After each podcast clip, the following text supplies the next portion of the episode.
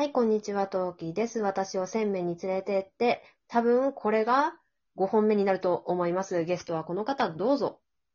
はい、ラジオ神の神ふみかつです。よろしくお願いしますお。願いします。はい。えー今回はですね、えー最近、ラジオトーク界隈は、えーはいまあ、よくね、地上波のラジオの出演権をのを争わせるような企画が多いわけなんですが、もしオカミさんが地上波のラジオに出たときに、自分うんセレクションで流したい曲、何かありますでしょうか？その理由とはみたいなところを聞いていきたいと思います。はい。まずあの、地上波に対して、地上波のまあ時間帯にもよるけれども、うん。えー、一頃は、それこそ20代、30代ぐらいまでは、そのラジオの地上波に出るということに対して憧れがありましたけれども、うん。まあ実のところ最近はもうそういうのあんまなくなっててですね。で、まあ、ラジオ統合の方でもまあいろいろ企画をされていて、で、まあ20代、30代の方は頑張って応募してね、地上波に出ればいいなとは思ってるんですが、私自身はもう、あんまりね、あんまりそこまで憧れはないんですが、じゃあまあ仮にその地上波にうん。出ましたとうん。で、そこで、あれですよね、だから音楽かなんかも、その紹介していくっていった場合に、じゃあどんな音楽を紹介するかって話ですよね。そうです。そういうことですよね。基本的にははいあの、前に、いつ頃だったかな、なんかその、自分が仮にその FM で番組を持ったら、FM 前提なんですけども、ん FM で番組を持ったらやりたかったっていうのが、えフュージョンの音楽の紹介だったんですよ。うーん。フュージョン系って実はあんまりね、まあ好きな人は好きなんだけども、そこまでその日本での、そのフュージョンの音楽に対する、その知名度というか認知度というかそういったものがあんまりないんですよね。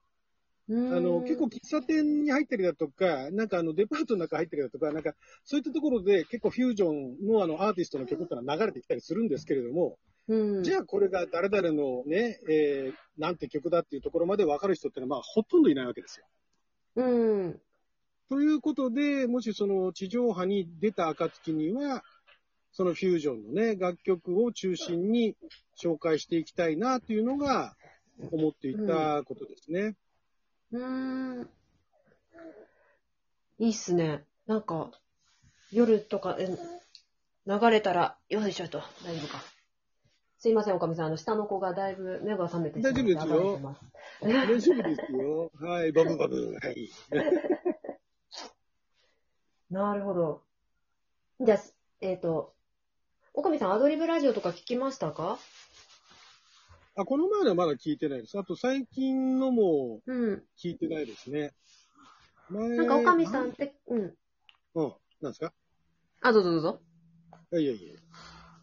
あ、いや、私、あの、なんだっけ、ラジオトーク界隈の人が出るときだけ、あの、ラジオコ、ラジコに課金をしているので、うん聞かせていただくんですがはい。私、リアルタイムの、あの、普通のラジオ、地上波ラジオ聞けないんですよ。おー。あの、あの、パパが車で移動するお仕事なので、なんか、交通道路情報を聞いてしまうと、なんか事故にあったんじゃないかっていう心配をめちゃめちゃするようになっちゃって、あ、なるほどね巻き。込まれてないかなって思うようになっちゃってそれからリアルタイムの地上波が聞けなくなっちゃったんですね。ああ、すごいね。そういう流れで聞かなくなったんだ。へえ。いや、うん、いや、全然聞けたんですよ、ちょっと前までは。なんですけど、うん、あの、私の父が、えーいや、車乗る系の、今、仕事、今現在、うん、仕事をしていて、で、その、父の職場の近くで事故があって、はい。で、あれ近くなかったっけって、その時思って、いや、でも、まあ、あの人が車乗るって言っても、その職場のエリア内でしか乗ってないはずだから、事故には巻き込まれてないよなーって思ったら、うん。まあ、本人は事故に遭ってないんですけど、煽りを受けてしまっていて、やっぱり。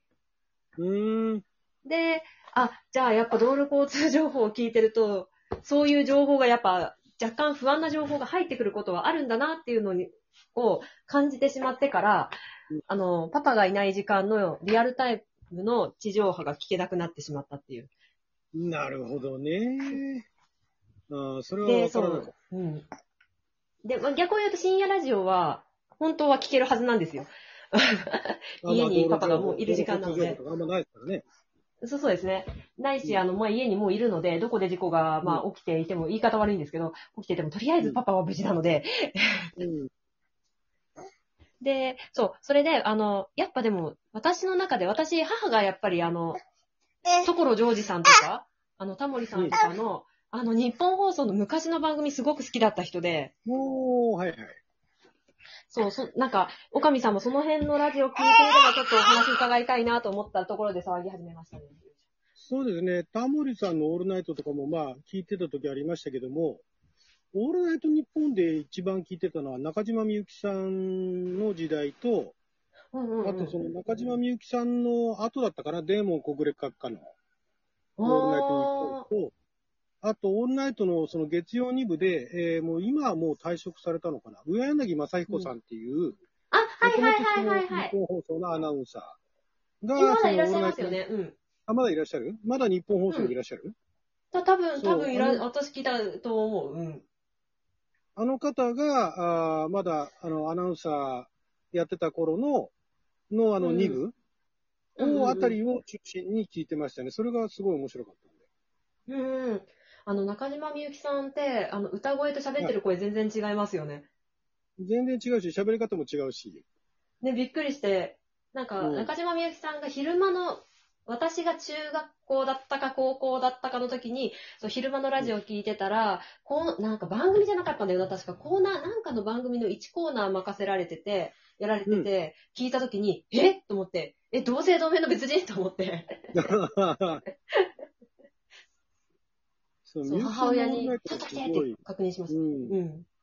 みゆきさんのオールナイトはすごい特徴のある番組で、あれかなり、あの、初期のオールナイト日本の中ではかなり長寿だったはずですね。うんねあ、そうなんですね。あとは、地上波とかは、えー車で営業してた頃は、まあ、車の中でね、えーうん流してたりとか、まあでもそれももう今から30年近く前ですから、うんうん。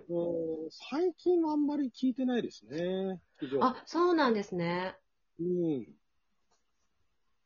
皆さんがなんか人気のその地上波のパーソナリティの番組っていうのを、まあ、たまにどんなもんかなと思って聞いてみることがあるんだけども、うん結局ね、その、まあ、芸人さんだとか、アーティストの方たちが、その、やってて、いわゆる面白い系と言われてる番組っうん。ていうのは、その、芸人さんの、なんかいわゆるテレビで出ている姿だとか、メディアで出ている姿だとかっていう、その、ある程度の前提情報がないと、うん。わからないことが多くて、うんそういう立場から聞くと別に大して面白くもないんで、あんまり続けるっていうのはないですね。それよりも、うんまあ、変な話、そのラジオトークで全然知らない人が何かに向かってその愚痴を吐いてるだとか、何かいいことがあったってのろけてるだとかっていう話聞いてる方がまだ面白いですね。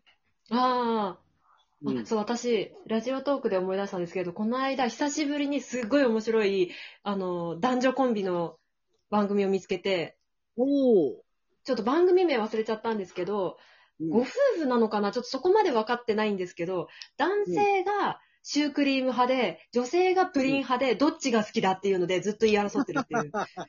すごい面白かったんですよね。なんかこれだからラジオトークやめらんないなっていう。うん。そうそうそうそう。だそういうのはその人の人となりが分かんなくても、シュークリームもプリンも知ってるし、でそれについてどっち派かっていうだけの話だから、かえってそういう方が面白かったりするんですよね。そうですね。うん。私もあんまりテレビを見ないんで、最近のそのお笑いの人たちのことがわからないんで、あんまりうんあの、オールナイトニッポンとか聞いても、まあ、それなりにわかる場合、うん、あんましわからないなっていう。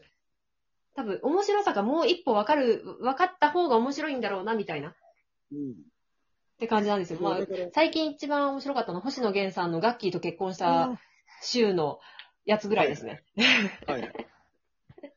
そう、だから、そういうのもあって、その、ラジオパーソナリティになることっていうのに対して、憧れを抱かなくなったのっていうのの背景に、えーラジオパーソナリティになるんだったら、ラジオ局の局アナになるか、何かその別方面で、あの、うんなんかしら、まあ、ちょっぴりでもいいから、まあ、あの、有名になると。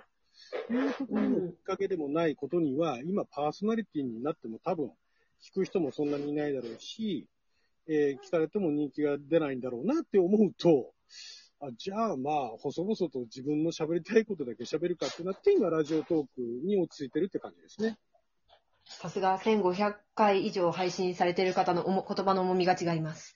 ねえ、もうだからもうただ喋りたいだけ喋り倒してるって。で、ただまあそのラジオの、地上波のラジオで、うんあ、の、確かにいいなと思うのは、まさにあの今回、あの、地上波に出た時、どんな音楽かけますかっていうあの好きな音楽をね、流すっていう、その紹介するっていうのは、そういうことができるって、まあだから実際に行ったらね、いろんなあの営業とかもあって、この曲流してください、あの曲流してくださいとか、いうのがあって流してるっていうのも結構あるって聞きますけども、うん、ただだから、もし自分がそのラジオパーソナリティやるのをやる上で、えー、まあ、非常にあの、ギリギリのラインで魅力があるなっていうのは、その、あまり人々が認知していない、そのフュージョンというものの音楽の、お素敵な部分っていうものを紹介できたらなっていうのは、一頃思ったことはありましたね。なるほど。で特にあの、国内も、あの、優秀なフュージョンのアーティストもいるから、国内のアーティストも紹介したいんだけど、海外にもたくさんそういうのがいて、本当にあの素晴らしい曲とかがあって、で、しかも歌詞関係ないから、そもそもの説明が難しいんですよね。とりあえず聞いてくれよと。なるほど。いうのがないから、まあそういう、流す、もしその地上波パーソナリティになるということにね、分かり間違ってなるんだとしたら、フュージョンの音楽バンバンかけたいなっていうのはありますね。なるほど。すごい、最後にちゃんと、あの、最初の話の回収してくださってありがとうございました。はい。はい。助かりました。は。はいいというわけで、岡部さんありがとうございました。ありがとうございました。楽しかったでまたぜひともよろしくお願いします。す。よろしくお願いいたします。はい。それじゃあ、ここまでにします。またね。何名？それじゃあま。